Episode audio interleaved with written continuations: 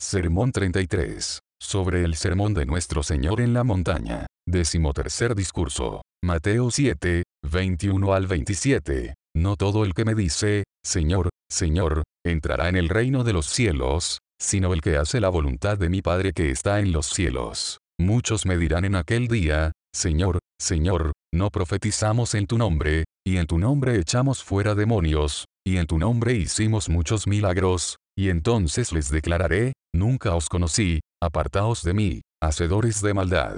Cualquiera, pues, que me oye estas palabras, y las hace, le compararé a un hombre prudente, que edificó su casa sobre la roca. Descendió lluvia, y vinieron ríos, y soplaron vientos, y golpearon contra aquella casa, y no cayó, porque estaba fundada sobre la roca. Pero cualquiera que me oye estas palabras y no las hace, le compararé a un hombre insensato, que edificó su casa sobre la arena, y descendió lluvia, y vinieron ríos, y soplaron vientos, y dieron con ímpetu contra aquella casa, y cayó, y fue grande su ruina. Nuestro divino Maestro, después de haber explicado todas las enseñanzas de Dios con respecto al camino de la salvación, y de haber señalado el mayor obstáculo que deben sortear los que ansían andar en él, Ahora concluye con estas palabras tan profundas por medio de las cuales parece sellar su profecía, a la vez que impone todo el peso de su autoridad a lo dicho anteriormente para que permanezca firme por todas las generaciones,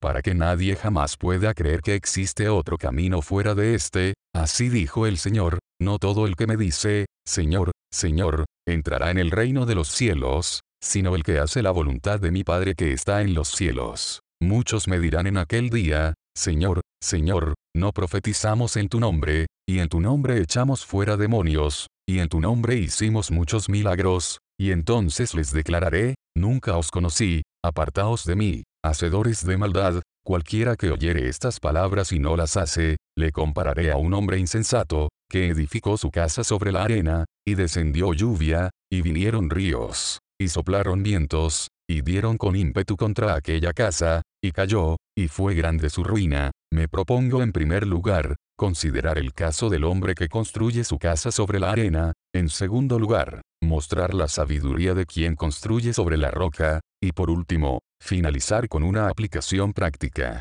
Primeramente voy a considerar el caso de quien construye su casa sobre la arena. Refiriéndose a él, el Señor dijo, no todo el que me dice, Señor, Señor, entrará en el reino de los cielos. Y esta es una ley que no caduca, una ley que no será quebrantada. Es sumamente importante que comprendamos en toda su magnitud la fuerza de estas palabras. ¿Cómo debemos entender la expresión el que me dice, Señor, Señor, significa, sin lugar a dudas, el que cree llegar al cielo por un camino diferente del que acabo de señalar, comenzando por el nivel más bajo, se refiere a todas las buenas palabras, la religión verbal, incluye todos los credos que practicamos, las profesiones de fe que hacemos, las oraciones que repetimos, las acciones de gracias que leemos o decimos delante de Dios. Podemos alabar su nombre, y declarar su misericordia para con los hijos de los hombres. Podemos hablar de sus obras poderosas, y contar día tras día la historia de su salvación. Acomodando lo espiritual a lo espiritual,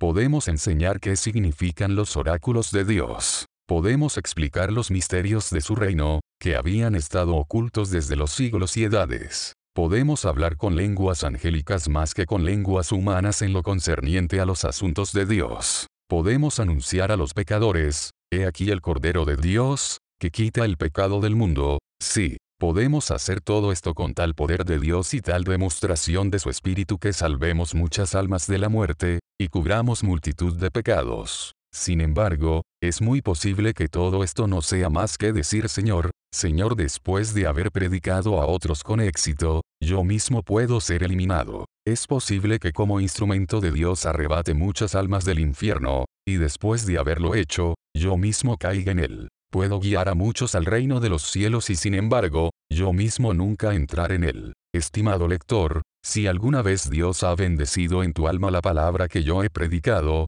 pídele que tenga misericordia de mí, hombre pecador. En segundo lugar, decir Señor, Señor puede implicar no causar daño a nadie. Podemos abstenernos de todo pecado manifiesto, de toda clase de maldad exterior. Podemos abstenernos de toda acción o palabra que las sagradas escrituras prohíban. podemos estar en condiciones de decir a quienes nos rodean, quien de vosotros me redarguye de pecado podemos tener una conciencia sin ofensa ante Dios y ante los hombres. Podemos estar limpios de todo pecado, impureza e injusticia en cuanto a nuestros actos exteriores, o como el apóstol testifica de sí mismo, en cuanto a la justicia que es en la ley, irreprensible, haciendo referencia a la justicia exterior. Pero esto no significa que estemos justificados. Todo esto no es más que un decir Señor, Señor y si no vamos más allá, jamás entraremos en el reino de los cielos. En tercer lugar, decir Señor, Señor puede referirse a lo que habitualmente conocemos como buenas obras.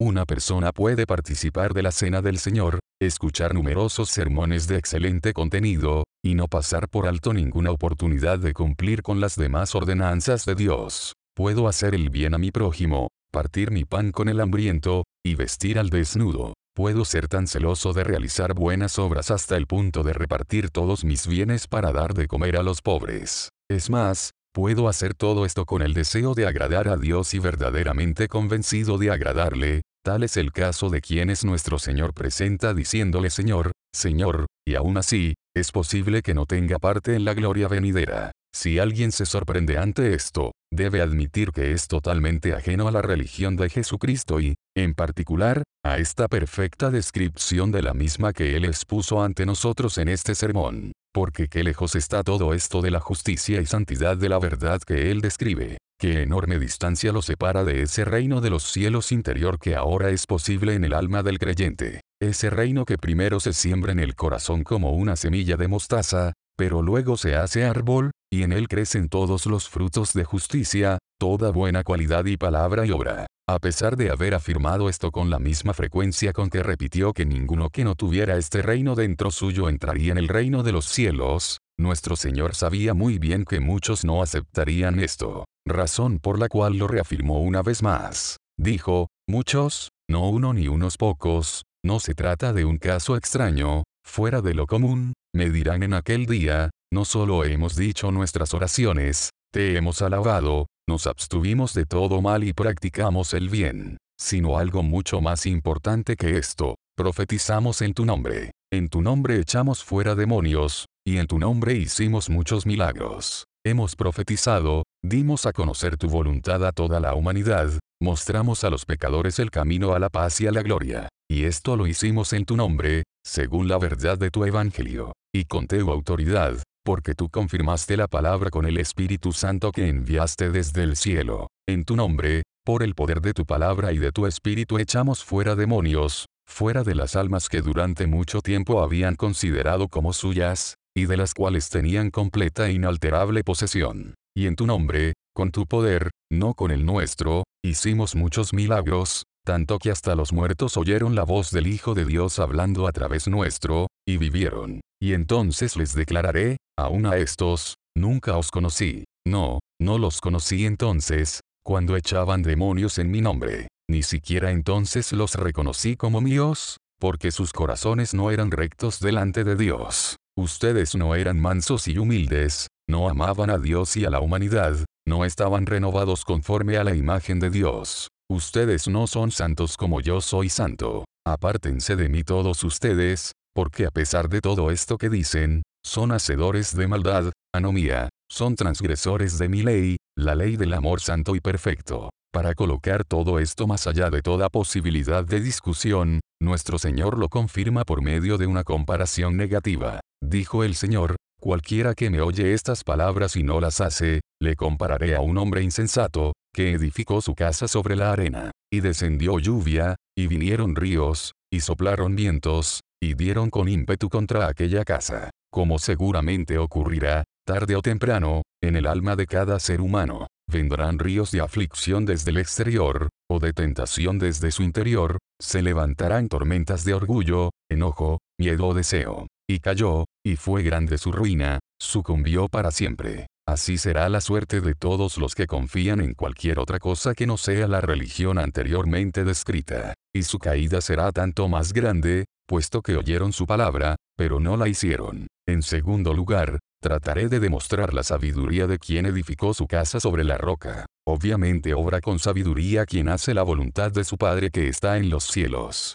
Es verdaderamente sabio aquel cuya justicia es mayor que la de los escribas y fariseos, aquel que es pobre en espíritu, quien se conoce a sí mismo como fue conocido. Es una persona capaz de ver y sentir todo su pecado, toda su culpa, hasta que queda limpio por la sangre redentora. Tiene conciencia de su condición pecadora, de que la ira de Dios está sobre él, y de su total incapacidad de ayudarse a sí mismo hasta tanto su corazón se llene de paz y gozo en el Espíritu Santo. Es manso y cordial, paciente con todos. Nunca devuelve mal por mal, ni maldición por maldición, sino por el contrario, bendición, hasta que logra vencer el mal con el bien. Su alma solo tiene sed de Dios, del Dios vivo, no anhela otra cosa sobre la tierra. Siente un amor entrañable hacia toda la humanidad y está dispuesto a dar su vida por sus enemigos. Ama al Señor su Dios con todo su corazón, y con toda su alma, y con toda su mente. Solo entrarán al reino de los cielos quienes en este espíritu hagan bien a todos los hombres, y quienes por esta causa sean despreciados y desechados entre los hombres, aquellos que aún odiados, rechazados y perseguidos se gozan y se alegran, sabiendo en quien han creído, y con la certeza de que esta leve tribulación momentánea producirá en ellos eterno peso de gloria. Una persona así es verdaderamente sabia. Se conoce a sí misma, sabe que es un espíritu eterno nacido de Dios, que descendió para habitar una casa de barro, no para hacer su voluntad, sino la voluntad del que lo envió. Sabe qué cosa es el mundo, un lugar donde pasará unos cuantos días o años, no como un habitante sino como un extranjero y peregrino camino a las moradas eternas. Utiliza este mundo, pero sin abusar de él porque sabe que la apariencia de este mundo se pasa. Conoce a Dios, su Padre y amigo, dador de todo bien, el centro del espíritu de toda carne, la única felicidad de todo ser inteligente. Puede ver con mayor claridad que el sol del mediodía cuál es la finalidad de todo ser humano, glorificar a quien lo hizo para sí, y amarlo y gozarse en él por siempre.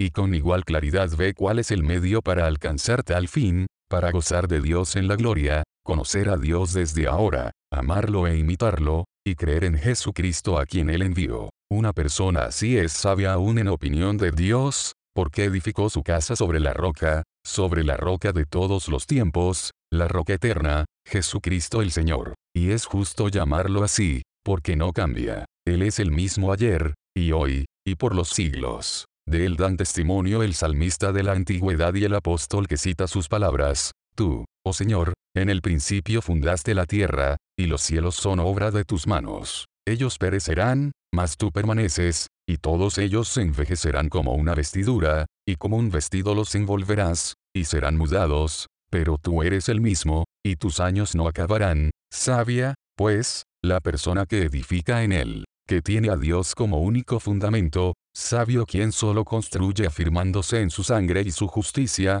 en lo que él ha hecho y sufrido por nosotros. Esta es la piedra angular sobre la cual basa toda su fe, y en ella descansa todo el peso de su alma. Ha aprendido a decir, Señor, he pecado, merezco el infierno más profundo, pero soy justificado gratuitamente por tu gracia, mediante la redención que es en Cristo Jesús. Y la vida que ahora vivo, la vivo en la fe de aquel que me amó y se entregó a sí mismo por mí. La vida que ahora vivo, es decir, una vida divina, celestial, una vida que está escondida con Cristo en Dios. Aún en la carne, ahora vivo una vida de amor, de amor puro hacia Dios y hacia los demás, una vida de santidad y felicidad, alabando a Dios y haciéndolo todo para su gloria. Sin embargo que nadie piense que ya no tendrá que luchar, que estará libre de tentación. Dios aún ha de probar la gracia que le ha dado, lo probará como oro en el fuego. Será tentado tanto como los que no creen, tal vez más, porque Satanás no dejará de probar al máximo a aquellos a quienes no puede destruir. Así pues descenderá la lluvia con ímpetu, pero solo en el tiempo y forma en que lo crea conveniente aquel cuyo reino domina sobre todos, y no el príncipe del poder del aire. Vendrán ríos o torrentes, se levantarán olas que bramarán enfurecidas, pero el Señor que presida en el diluvio, y se sienta como rey para siempre les dirá, hasta aquí llegarán, y no pasarán adelante, y ahí parará el orgullo de sus olas. Soplarán vientos y golpearán contra aquella casa como si quisieran derrumbar hasta los mismos cimientos. Pero no prevalecerán, no caerá porque está edificada sobre la roca. Quien construye por medio de la fe y el amor en Cristo, no será abatido, no temerá aunque la tierra sea removida, y se traspasen los montes al corazón del mar, aunque bramen y se turben sus aguas, y tiemblen los montes a causa de su braveza. No temerá porque habita al abrigo del Altísimo y mora bajo la sombra del Omnipotente. Buena cosa sería que todo ser humano aplicara estas cosas a su propia vida, que examinara detenidamente si está edificando sobre una roca o sobre la arena. Verdaderamente te has ocupado de preguntarte, ¿cuál es el fundamento de mi esperanza? ¿En qué se basa mi expectativa de entrar al reino de los cielos? No estaré construyendo en la arena, no estaré confiando en mi ortodoxia o recta doctrina, la cual he llamado fe gracias a un abuso de palabras, en un conjunto de ideas que supuestamente son más racionales o más bíblicas que las que muchos otros tienen, esto sería una locura. Sería estar construyendo sobre la arena, o más bien sobre la espuma del mar. También deberías preguntarte, ¿no estaré construyendo mi esperanza sobre algo que es incapaz de sostenerla, tal vez sobre el hecho de que pertenezco a una iglesia tan excelsa, reformada según el verdadero modelo de las escrituras, bendecida con la más pura de las doctrinas, la liturgia más antigua y la forma de gobierno más apostólica. Indudablemente todas estas son razones para alabar a Dios, y son también ayudas en el camino a la santidad, pero no son la santidad misma, y separadas de ella, de nada valen. Por el contrario, me dejarán sin excusa y expuesto a mayor condenación. De modo que si fundo mi esperanza en esto, estoy construyendo sobre la arena. No puedes, no debes, descansar sobre esto. ¿En qué otra cosa entonces fundarás tu esperanza de ser salvo? En tu inocencia, en el hecho de que no causas daño, de que no haces mal ni lastimas a nadie. Bien, supongamos que esto es cierto. Eres justo en todos tus tratos, eres verdaderamente honrado, le das a cada persona lo que le corresponde, no engañas ni extorsionas a nadie, eres equitativo con todas las demás personas. Tienes una conciencia limpia delante de Dios, no vives en ninguna situación de pecado conocida. Hasta aquí todo está muy bien, pero aún falta lo más importante. Puedes llegar hasta este punto y, sin embargo, nunca entrar en el reino de los cielos. Cuando una persona no hace ningún mal como consecuencia de la correcta aplicación de sus principios, está cumpliendo con la parte menos importante de la religión. Pero en el caso de ustedes ni siquiera surge de la correcta aplicación de un principio, por lo tanto no forma parte de la religión en absoluto. Así, pues, si fundan su esperanza de salvación en esto, están edificando en la arena. Puedes alegar más cosas en tu favor, además de no hacer nada malo tal vez cumplas con todas las ordenanzas de Dios, participas de la cena del Señor, oras en público y en privado, practicas el ayuno, escuchas y escudriñas las escrituras, y meditas sobre ellas. Todas estas cosas deberías haber hecho desde el momento en que decidiste seguir el camino que lleva al cielo. Sin embargo, todas estas cosas por sí solas carecen de valor. No valen nada si no están acompañadas de lo más importante de la ley. Precisamente esto es lo que ustedes han olvidado, o al menos no lo experimentan en sus vidas, la misericordia, la fe y el amor a Dios, la santidad de corazón, el cielo abierto en el alma. Por consiguiente, aún están edificando sobre la arena. Por sobre todas las cosas, eres celoso de buenas obras, haces bien a todos según tengas oportunidad, das de comer al hambriento, vistes al desnudo y visitas a los huérfanos y a las viudas en sus tribulaciones, visitas a los enfermos y a los que están en prisión, eres hospitalario con los extranjeros, amigo, sube más arriba, profetizas en el nombre del Señor, predicas la verdad que está en Jesús, su espíritu guía tu palabra y la transforma en poder de Dios para salvación, puedes con su ayuda convertir a los pecadores de las tinieblas a la luz, y de la potestad de Satanás a Dios, entonces ve y aprende aquello que con tanta frecuencia has enseñado a otros. Por gracia sois salvos por medio de la fe. Nos salvó, no por obras de justicia que nosotros hubiéramos hecho, sino por su misericordia. Aprende a colgar desnudo en la cruz de Cristo, estimando todas las cosas como pérdida y basura.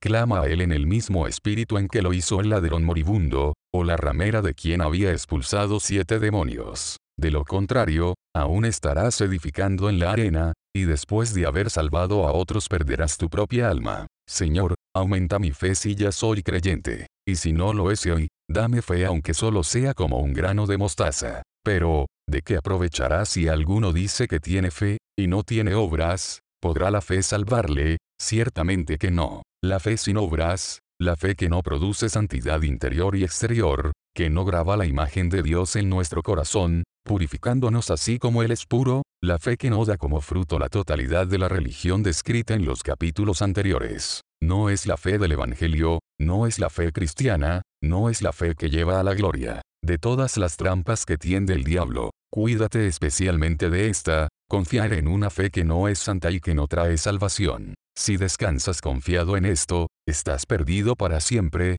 has edificado tu casa sobre la arena. Cuando descienda la lluvia y vengan ríos seguramente caerá, y grande será su caída. Edifica, pues, sobre la roca. Por la gracia de Dios, conócete a ti mismo. Debes saber y sentir que en maldad has sido formado, y en pecado te concibió tu madre, que has acumulado pecado sobre pecado porque no has sido capaz de discernir el bien del mal. Reconoce que eres culpable y merecedor de muerte eterna, y abandona toda esperanza de poder llegar a salvarte a ti mismo. Deposita toda tu esperanza en ser limpio por su sangre y purificado por su espíritu porque Él mismo llevó nuestros pecados en su cuerpo sobre el madero. Y si reconoces que Él quitó tu pecado, entonces, con mucha más razón, humíllate delante de Él sintiendo tu total dependencia hacia Él para todo buen pensamiento, palabra y obra y tu absoluta incapacidad de hacer el bien a menos que Él te riegue a cada momento. Ahora llora por tus pecados, y lamentate hasta que Dios convierta tus penas en alegría. Y aún entonces llora con los que lloran, y por quienes no lloran. Lamentate por el pecado y la miseria de la humanidad. Ve, justo ante tus ojos, el inmenso océano de la eternidad, sin fondo ni orilla, que ya ha devorado millones de personas, y está listo para devorar a los que quedan. Mira, Aquí la casa de Dios, eterna en los cielos, allí, el infierno y la destrucción al descubierto, sin cobertura. En consecuencia, aprende a valorar cada instante, que apenas es y ya se fue para siempre. Añade a tu responsabilidad la mansedumbre que da la sabiduría. Mantén todas tus pasiones controladas por igual, pero especialmente el enojo, la tristeza y el miedo. Acepta con serenidad la voluntad del Señor. Aprende a contentarte, cualquiera sea tu situación. Sé manso con los buenos, amable para con todos, pero especialmente con los malvados y desagradecidos. No solo debes cuidarte de no manifestar tu enojo diciendo a tu hermano necio o fatuo, sino de todo sentimiento contrario al amor, aunque no salga del corazón. Siente enojo ante el pecado porque es una afrenta a la majestad del cielo, pero ama al pecador, como hizo nuestro Señor con los fariseos cuando miró a su alrededor con enojo, entristecido por la dureza de sus corazones. Estaba triste por los pecadores, enojado contra el pecado. Así que, enójate, pero no peques. Siente hambre y sed, no de la comida que perece, sino por la comida que a vida eterna permanece. Siente desprecio por el mundo y por las cosas del mundo, toda riqueza, honor y placer. ¿Qué significa el mundo para ti? Deja que los muertos entierren a sus muertos. Tú continúa tratando de alcanzar la imagen de Dios. Y si ya sientes en tu alma esa sed bendita, no intentes aplacarla con lo que vulgarmente se denomina religión y no es más que una farsa lamentable y sin brillo, una mera formalidad, una manifestación puramente exterior que nos deja el corazón aprisionado en el polvo, tan terrenal y animal como siempre. No dejes que nada te satisfaga sino el poder de la piedad de una religión que es vida y espíritu, morar en Dios y que Dios more en ti, ser habitante de la eternidad, penetrar hasta dentro del velo por medio de la sangre rociada, y sentarnos en los lugares celestiales con Cristo Jesús. Ahora, sabiendo que todo lo puedes en Cristo que te fortalece, sé misericordioso como también tu Padre es misericordioso. Ama a tu prójimo como a ti mismo. Ama a tus amigos y enemigos como a tu propia alma, que tu amor sea sufrido y paciente para con todos, que sea bondadoso, afable, benigno, inspirando en ti la mayor cordialidad, y el afecto más tierno y ferviente, un amor que se goza de la verdad, donde quiera ésta se encuentre, la verdad que es conforme a la piedad. Disfruta todo cuanto sea para la gloria de Dios y promueva la paz y la buena voluntad entre los seres humanos. Cubre todas las cosas con tu amor. No digas nada malo acerca de los muertos o los ausentes, cree todo aquello que pueda de alguna manera ayudar a la buena reputación de tu prójimo, espera siempre lo mejor en favor suyo. Sopórtalo todo y así triunfarás sobre toda oposición, porque el verdadero amor nunca deja de ser, ni este tiempo ni en la eternidad. Ahora, pues, sé limpio de corazón, purificado de todo sentimiento impuro por medio de la fe, limpiándote de toda contaminación de carne y de espíritu, perfeccionando la santidad en el temor de Dios. El poder de su gracia te purificará, y por una profunda pobreza de espíritu quedarás limpio de toda soberbia, por la mansedumbre y la misericordia quedarás limpio de toda ira o pasión indigna, quedarás limpio de todo deseo que no sea el de agradar a Dios, gozarte en Él y sentir hambre y sed de su justicia. Ahora ama al Señor tu Dios con todo tu corazón y con todas tus fuerzas. En una palabra, que tu religión sea la religión del corazón, que esté profundamente arraigada en lo más íntimo de tu alma. Considérate pequeño y bajo, vil y mezquino más de lo que se puede expresar con palabras, sintiendo humillación y admiración ante el amor de Dios que es en Cristo Jesús. Toma las cosas con seriedad, que todos tus pensamientos, palabras y acciones surjan de una convicción profunda de que estás parado en el borde del abismo, tú y todos los humanos, listos a caer en la gloria eterna o en el fuego eterno. Deja que tu alma se llene de serenidad, amabilidad, paciencia y tolerancia para con todas las personas, al mismo tiempo que todo tu ser siente sed de Dios, del Dios vivo, anhelando despertar en su imagen y contentarte con ello. Sé un amante de Dios y de toda la humanidad. En este espíritu debes hacer y soportar todas las cosas. Así muestras tu fe a través de tus obras, haciendo la voluntad de tu Padre que está en los cielos. Y tan cierto como ahora caminas con Dios sobre la tierra, así también reinarás con Él en la gloria.